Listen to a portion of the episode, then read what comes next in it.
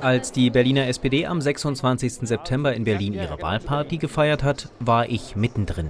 Um zu arbeiten natürlich für den RBB. So gegen 22 Uhr tauchte der noch amtierende regierende Bürgermeister Michael Müller auf. Sichtlich zufrieden, denn er wusste da schon, dass er den Sprung in den Bundestag wohl schaffen würde. Für den RBB Hörfunk. Hallo, Herr Müller. Hallo. Erstmal mit was für einem Ärgerlich war allerdings, dass es den ganzen Tag über zahlreiche Pannen bei der Berliner Wahl gegeben hatte. Zum Teil sehr lange Wartezeiten in vielen Wahllokalen, falsche oder fehlende Stimmzettel, überforderte Wahlhelfer. Ich bin also hingegangen zum händeschüttelnden Müller. Dann noch ein kurzes Wort zum Wahlablauf heute in Berlin. Ist ja nicht optimal gelaufen. Wäre es vielleicht besser gewesen, den Berlin-Marathon um eine Woche vor oder nach dem Wahltermin zu terminieren, einfach weil es dann doch ein paar Probleme gab? Ach, dann ist immer irgendwas anderes. Wir haben an einem Wochenende in Berlin auch zig Demonstrationen, die zu Problemen führen können.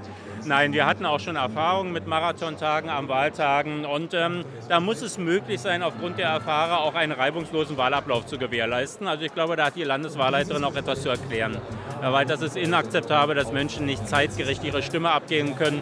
Dafür macht man die Erfahrung der Vorjahre und dafür kann man sich auch entsprechend vorbereiten. Und dann hatten wir natürlich auch noch diese falschen Wahlzettel aus ähm, Charlottenburg-Wilmersdorf, äh, was dann letztlich dazu geführt hat, dass bei uns ungefähr 35 Stimmen ungültig waren. Bei uns gingen zum Beispiel um 17 Uhr dann alle Wahlzettel für die Berliner Wahlen und Abstimmungen aus. Wir sind dabei, die zu besorgen. Alle, die jetzt gerade hier auf dem Hof stehen, dürfen hoffentlich heute noch wählen, sobald die Stimmzettel da sind. Wie lange dauert es denn noch? Inzwischen sind ja so viele Wahlpannen offenbar geworden in Berlin, dass man für die Berliner Abgeordnetenhauswahl und gegebenenfalls die Bezirksverordnetenwahl sogar darüber nachdenken muss, ob die Wahl insgesamt nicht so stark beschädigt ist, dass sie wiederholt werden muss. Das war Panne. Aus der Superwahl wurde die Superpanne. Nur eines hat geklappt, die Hauptstadt ist ihrem Ruf treu geblieben, Verwaltung kann sie nicht. Unsere Demokratie wurde fahrlässig beschädigt. Das wird nachwirken. Bei denen, die ewig in den Wahllokalen warten mussten und erst recht bei jenen, die die Demokratie ohnehin gering schätzen. Und ja, es ging hier gerade nicht um ein fernes Land, sondern um unsere Hauptstadt. Mit diesen Worten des RBB-Chefredakteurs David Biesinger und einigen Stimmen zur jüngsten Wahl in Berlin begrüße ich Sie zum Inforadio-Podcast Die erzählte Recherche. Mein Name ist Sebastian Schöbel. Wir sind aus der Sommerpause zurück und probieren gleich mal etwas Neues aus. In dieser Ausgabe schaue ich zurück auf die Chaoswahl in Berlin. Und zwar gleich mit drei Kolleginnen und Kollegen. Denn das Thema beschäftigt hier im RBB viele Redaktionen bei Online, Hörfunk und Fernsehen. Fertig sind wir mit diesen Recherchen aber wohl noch lange nicht. Etliche Fragen zu den zahlreichen Pannen und Fehlern bei der Wahl müssen noch beantwortet werden. Die erzählte Recherche heute ist also mal eine unfertige Recherche. Ich möchte mich auch gerne namens des Senats offiziell bei allen entschuldigen, die Schwierigkeiten mit der Stimmabgabe hatten. Das ist ein ganz ernstzunehmendes Thema. Es ist auf jeden Fall zu Vorfällen gekommen, zu denen es hätte nicht kommen sollen. Das sagte Finanzsenator Matthias Kollatz mehr als eine Woche nach der Wahl und in Vertretung des eigentlich zuständigen Innensenators Andreas Geisel. Zu diesem Zeitpunkt hatte die Landeswahlleiterin Petra Michaelis bereits ihren Rücktritt bekannt gegeben und die Schuld zuvor im RBB-Interview den Bezirken zugeschoben. Aber ich muss schon sagen, dass eben die Bezirkswahlleitungen auf Bezirksebene die Verantwortung haben und die Bezirkswahlämter, die tragen im Grunde die Hauptlast der Arbeiten und die sind nach, dem Land, nach der Landeswahlordnung verantwortlich für die reibungslose Durchführung in den Bezirken. Und wenn da was schiefgegangen ist, dann muss ich leider sagen, dann sind es die Bezirkswahlämter gewesen. Aber ich will da keine Schuldzuweisung machen. Dass die Wahl dieses Mal nicht wirklich gut gelaufen ist, das wusste mein Kollege Felix Michel allerdings schon am Wahltag selbst. Er kümmert sich bei unserem Nachrichtenportal RBB24 unter anderem um die sozialen Netzwerke Twitter, Facebook und Instagram. Er sitzt hier gleich um die Ecke von meinem Büro. Na, Felix? Grüß dich, na.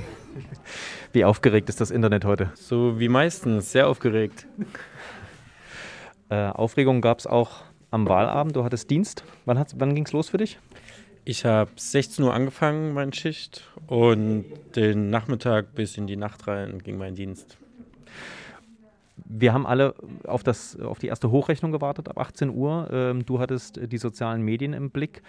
Ab wann zeichnete sich durch die vielen Reaktionen, die er hier jeden Tag bei RBB24 verarbeitet, wann zeichnete sich da ab, dass irgendwas nicht stimmt bei den Wahlen? Direkt ab Nachmittag kamen eigentlich über die Plattform Twitter, Facebook und Instagram Hinweise von Userinnen und User, dass es zunächst einmal sehr lange Schlangen gab vor den Wahllokalen und dann auch die ersten Hinweise, dass Leute mit dem Hinweis darauf, dass keine Unterlagen mehr da sind, äh, gebeten wurden, länger zu warten. Und das war schon sehr auffällig, dass das ab Nachmittag losging. Und wir haben das dann so eine Stunde vor der ersten Prognose um 18 Uhr dann auch gepostet und zur Kenntnis genommen. Das heißt, die, Leute melden sich dann irgendwie bei euch über eine Direktnachricht oder schicken euch Fotos oder wie, wie findet ihr sowas? Sowohl als auch, also zum einen über Direktnachrichten, zum anderen Twitter Bundestagswahl 21, Hashtag ist voll von Postings über die Wahl, natürlich, über alle möglichen Themen und auffällig war natürlich, wenn es lange Schlangen gab und Bilder von langen Schlangen gab, dann war das in Berlin. Ihr seid hier in der, Sozi äh, in der, ihr seid hier in der Social Media Redaktion ja ähm, durchaus auch heftige Reaktionen gewöhnt. Wutmanagement, glaube ich, nennt man das auch.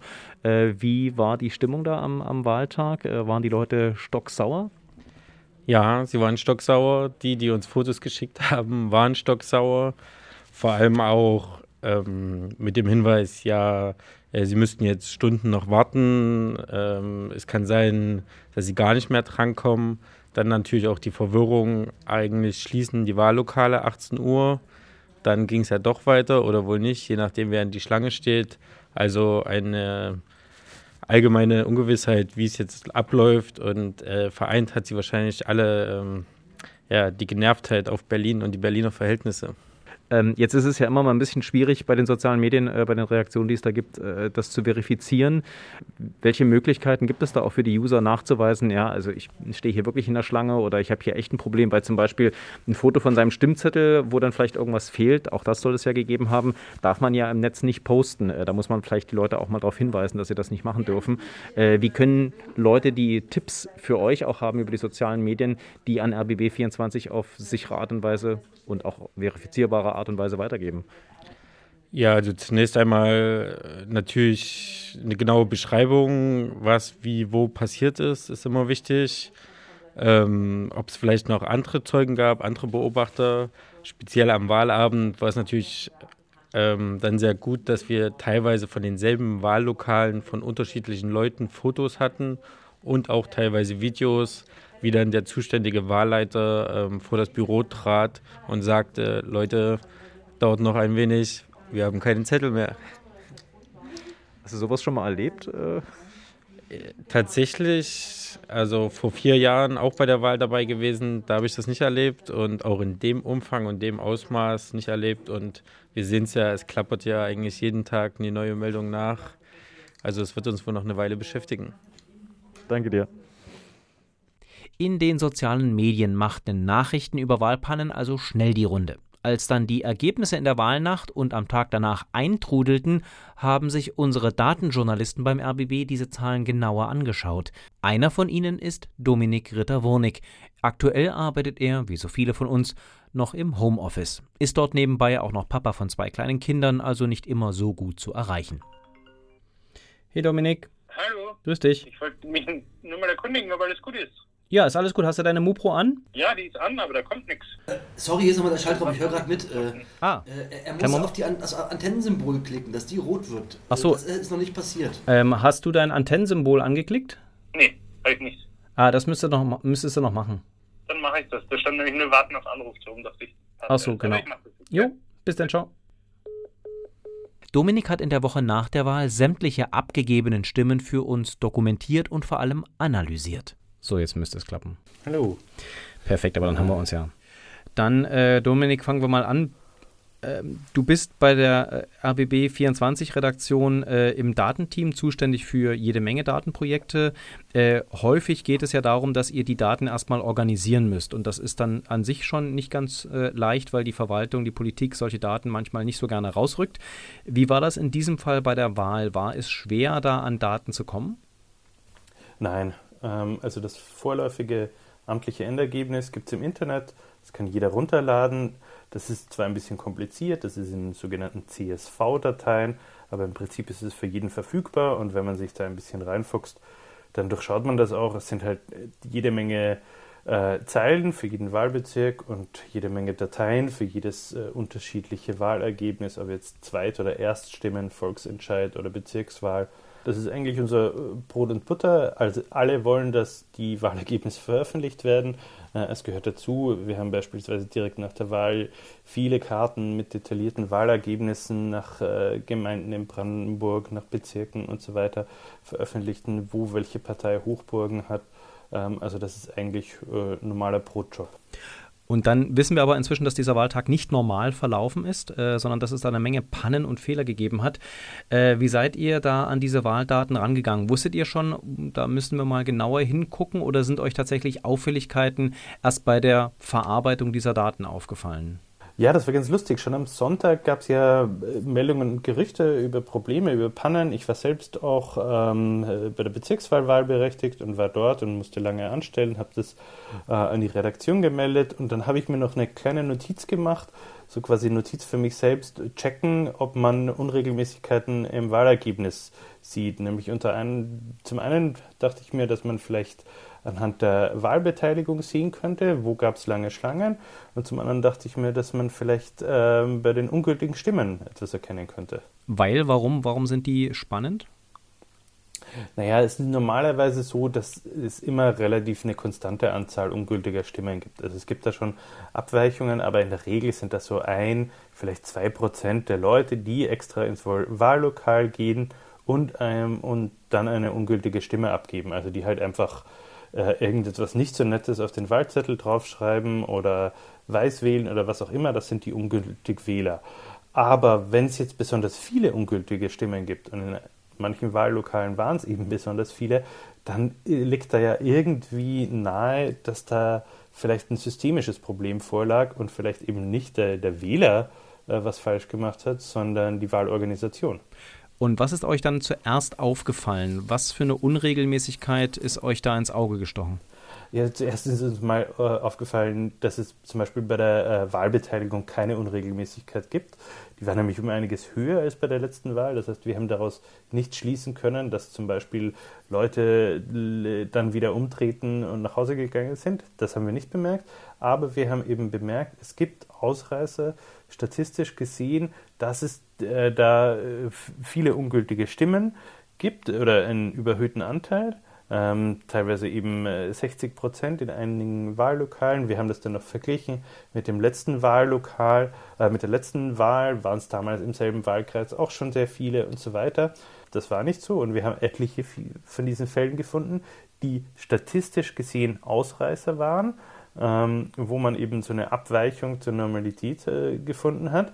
Wir können nicht sagen, warum das in dem Einzelfall so war, aber wenn es so viele Fälle sind, also 99 Wahlbezirke, in denen statistisch gesehen also um 10% angewachsen ist, der ungültigen Anteil. Da waren wir auch sehr vorsichtig mit unserer Einschätzung. Also wenn man 99 davon findet, dann würde ich sagen, 99 dieser äh, Wahlbezirke, die wir da identifiziert haben, ähm, da ist was nicht korrekt abgelaufen. Und dann gab es auch zum Beispiel den Fall, dass äh, einige, in einigen Wahlbezirken äh, tatsächlich identische Ergebnisse abgegeben wurden. Ähm, das erscheint mir wie ein Fehler, den man relativ schnell sieht. Ja, da dachten wir uns, das kann es ja nicht sein. Also das muss irgendein Fehler sein in der Abschrift oder im, im Code oder so. Das, äh, das werden die ja sofort korrigieren und wie man es halt dann macht, äh, wenn man äh, in der statistisch, äh, im, im, journalistischen Handwerk, man fragt nach, was ist der Grund dafür? Und als die uns dann erzählt haben, ja, das gehört so, das ist auch so vorgesehen, wir haben da 22 Mal das gleiche Ergebnis, weil das Ergebnis ist geschätzt. Ähm, das ist durch die Wahlordnung scheinbar gedeckt, das wusste ich vorher auch nicht, aber das darf sein, um zu einem äh, an dem Wahltag äh, das abschließen zu können, das Auszählen, dass man einfach mal schätzt, dann halt später noch fertig auszählt oder fertig die Daten überträgt. Ähm, nur fällt das halt auch auf bei den Zahlen. Und das haben wir natürlich auch bemerkt und dennoch berichtet. Da muss ich jetzt aber schon noch einschränkend sagen, das ist ganz klar, das wird korrigiert werden. Also das wird in dem amtlichen Endergebnis dann auch nicht so bleiben, sondern diese geschätzten Ergebnisse werden durch richtig ausgezählte Wahlergebnisse äh, ersetzt werden. Aber im ersten Moment ist das mal kurios. Jetzt, wie muss man sich dann eigentlich eure Arbeit vorstellen? Äh, müsst ihr euch dann quasi Excel-Tabellen von der Verwaltung holen und die dann händisch irgendwo eintragen? Oder ist das inzwischen etwas moderner. Wir sprechen ja häufig mal über die Digitalisierung in der Verwaltung, beziehungsweise dass es die äh, in vielen Teilen nicht gibt. Die Ergebnisse werden äh, von der Landeswahlleiterin äh, veröffentlicht, einerseits auf der Website und direkt in der Wahlnacht werden die verschickt im Viertelstundentakt per E-Mail. Und zwar sind das CSV-Dateien. Das ist äh, für uns nochmal einfacher als Excel-Dateien, weil CSV ist ein offenes Format, ist quasi ein, ein Textformat, das jedes Programm lesen kann. Eine Excel-Datei, da würden wir, wenn wir wieder gebunden an, ähm, an bestimmte Programme, an bestimmte Unternehmen, ähm, aber es ist eben eine CSV-Datei, die kann man äh, auslesen. Äh, so kann man das relativ schnell und leicht äh, sortieren ähm, und damit äh, arbeiten. Aber so richtig modern ist es jetzt auch noch nicht. Denn also was beispielsweise fehlt, ist eine, eine, eine Schnittstelle, um das direkt abgreifen zu können. Wir müssen uns immer uns wieder die Datei abholen, reinladen.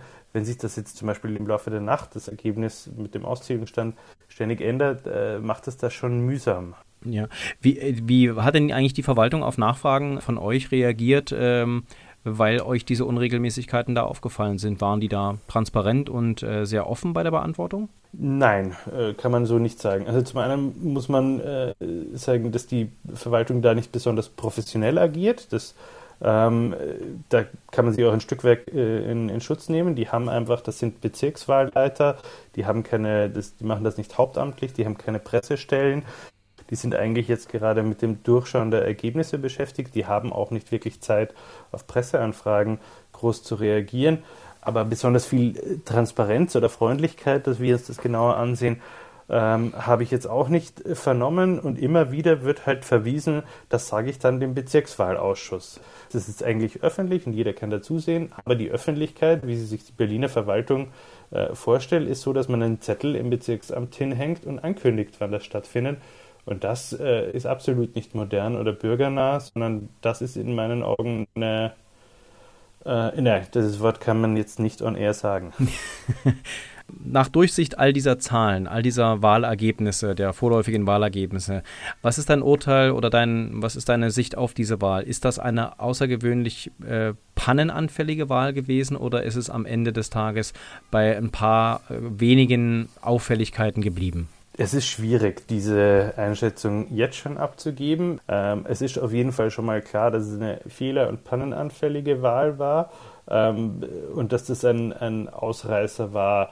Andere, es ist aber auf jeden Fall ein systembedingter Ausreißer. Ich bin mir nicht sicher, ob die Art, wie Wahlen durchgeführt werden, heute noch State of the Art sind. Das wirklich Entscheidende in den nächsten Tagen wird sein, waren diese Fehler bei der Wahl, diese Wahlfehler, waren die mandatsrelevant? Das heißt, waren es so viele, dass sich dadurch das Wahlergebnis ähm, anders darstellt, als es äh, tatsächlich war? Und dafür muss man genau vor allem auf zwei Sachen schauen. Das eine ist vertauschte Wahlzettel. Wurden äh, falsche Stimmzettel den Wählern gegeben und wurden damit ihre Stimmen äh, dann letztlich ungültig gemacht, äh, deshalb und konnten nicht gezählt werden.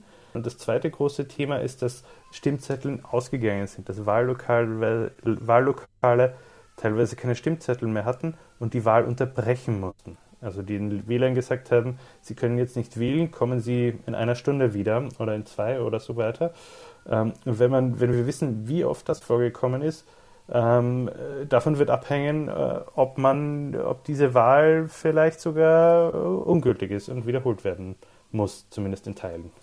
Dann danke dir, Dominik, für deine Einschätzung und dann lasse ich dich mal wieder zurück äh, zu deinem Nachwuchs, der lautstark äh, um Aufmerksamkeit bittet.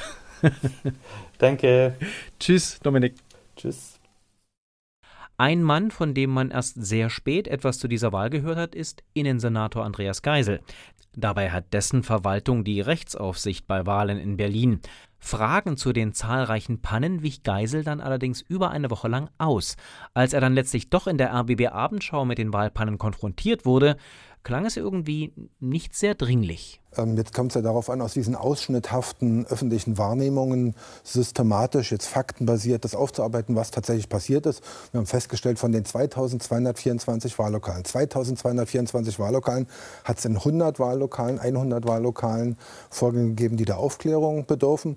Und das passiert gerade. Aber das waren ja mhm. so viele wie noch nie bei einer Wahl. Das muss man ja auch ja. noch mal sagen. Ist ein einmaliger Vorgang. Es Absolut ist wahnsinnig ärgerlich. peinlich. Äh, und letztendlich ja auch wirklich äh, wurde da teilweise das Wahlrecht nicht ausgeübt. Das kann Absolut ja ärgerlich. sein. Absolut ärgerlich. Ob das Wahlrecht nicht ausgeübt wurde, wird jetzt im Einzelfall festgestellt. Aber, also Diese das ist jetzt einfach anekdotische Evidenz, aber da kennt wirklich äh, so gut wie jeder jemanden, der wirklich gesagt hat, ich habe aufgegeben. Ich will das auch gar nicht ausschließen. Das ist ein absolut ärgerlicher Vorgang.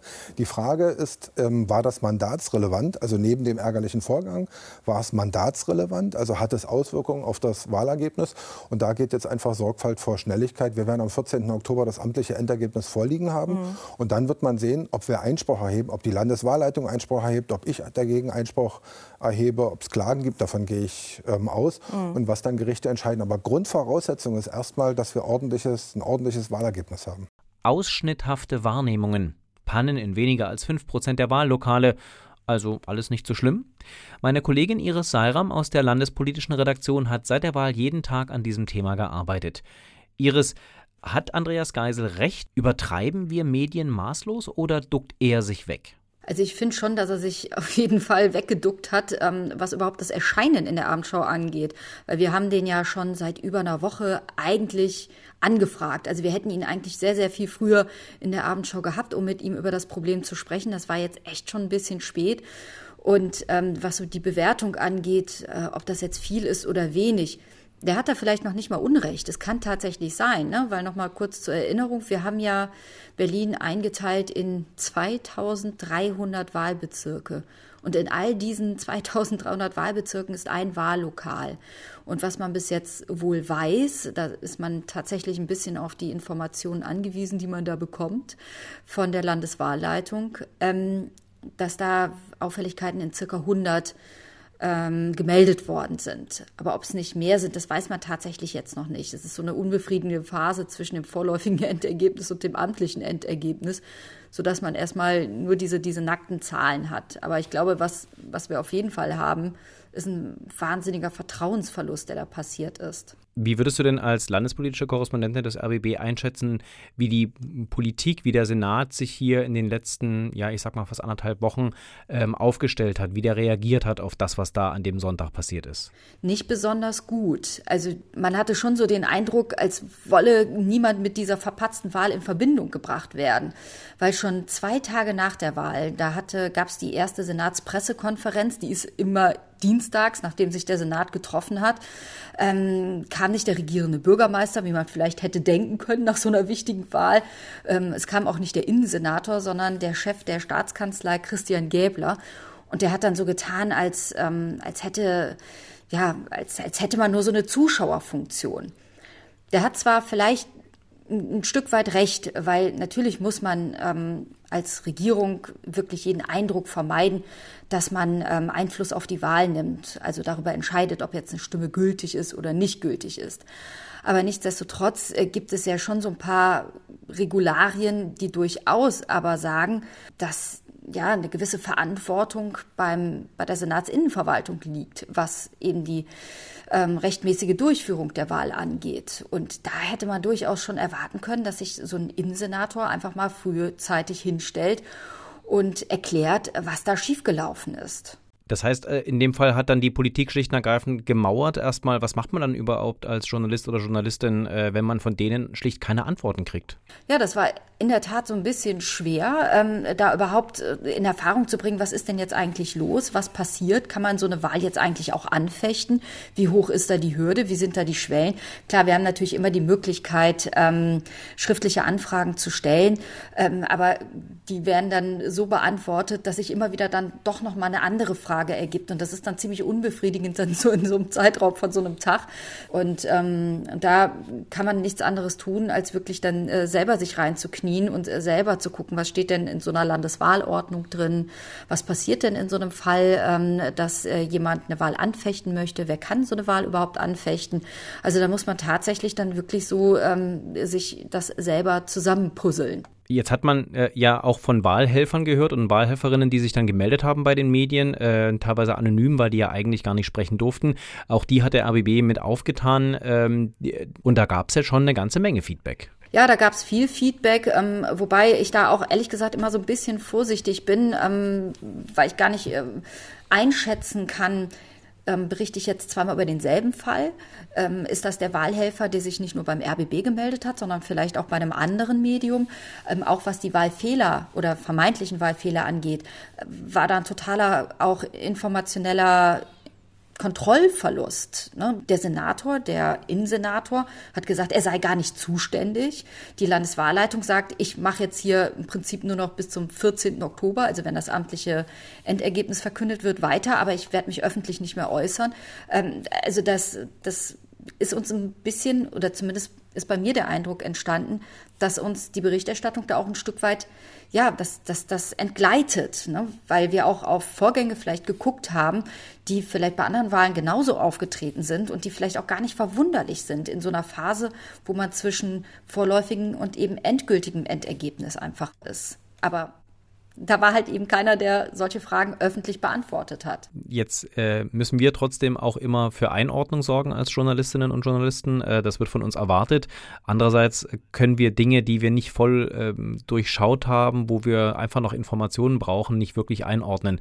Was würdest du sagen, wie geht man dann damit überhaupt um? Wie soll man etwas einordnen, bei dem man genau weiß, dass essentielle Informationen einfach noch fehlen? Ich finde, da muss man transparent tatsächlich mit umgehen. Also nicht behaupten, dass man wirklich jetzt schon eine Antwort liefern kann. Ich finde es auch immer schwierig, wenn man zu schnell wertet, schnell beurteilt, genauso wie wir es jetzt hier haben. Also eben vorschnell zu sagen, ähm, die Wahl muss wiederholt werden und zwar komplett. Oder ähm, da ist alles total schief gelaufen. Ähm, ich finde es immer gut, wenn man wirklich offenlegt, dass man das vielleicht zu einem Zeitpunkt einfach noch nicht weiß. Ich finde auch in einem Journalismus, also ich finde den dann immer sehr vertrauenswürdig, wenn, wenn ich merke, dass ähm, mir da wirklich ganz offen gesagt wird, was man an Informationen schlichtweg nicht hat. Das ist dann vielleicht nicht so ja, skandalträchtig und wird vielleicht nicht so oft geklickt, aber ich finde das am Ende des Tages doch seriöser. Ich will ja informiert werden und nicht ähm, mit einem Pauschalurteil einfach äh, ja, mich hier auf dem Sofa irgendwie gruseln, wie schlimm es in Berlin läuft. Kann es sein, dass wir irgendwann als Medien einsehen müssen und auch zugeben müssen, dass zu den größeren Pannen bei dieser Berlin-Wahl, bei diesem Superwahltag letztlich dann auch die mediale äh, Berichterstattung äh, hinterher gehört hat? Jein, jein. Da, auch da möchte ich mich gar nicht jetzt so pauschal festlegen. Also ich glaube, dass wir haben schon in der Zwischenzeit hin und wieder dann auch erkannt, so, hm, das ist gar nicht so ungewöhnlich. Eine Nachzählung äh, in einem Wahlbezirk ist tatsächlich nicht ungewöhnlich. Das wird wohl häufiger gemacht. Das ist, glaube ich, so eine Erkenntnis.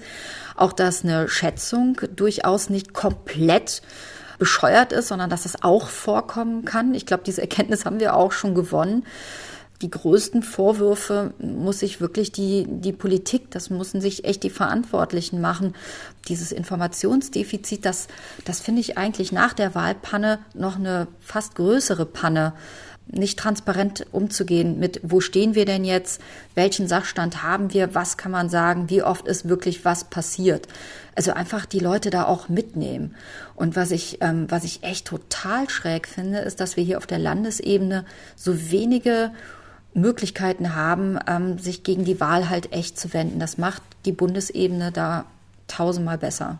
Inwiefern? Du hast auf der Bundesebene die Möglichkeit, beim, direkt beim Bundestag ähm, deine Beschwerde abzugeben. Also du kannst da hinschreiben, egal was dir bei der Wahl passiert ist, ähm, hast du quasi so eine, so eine, so, so eine Meckerecke direkt im Bundestag. Und das wird dann im Wahlausschuss auch geprüft. Das haben wir hier auf der Landesebene nicht. Wir haben hier nicht so ein vorgeschaltetes Verfahren. Man hat im Prinzip, ähm, wenn ein berechtigter Wahlfehler vorliegt, der dich eben zum Einspruch berechtigt, nur die Möglichkeit, zum Verfassungsgerichtshof zu gehen. Da gibt es eben kein, kein Vorschaltverfahren.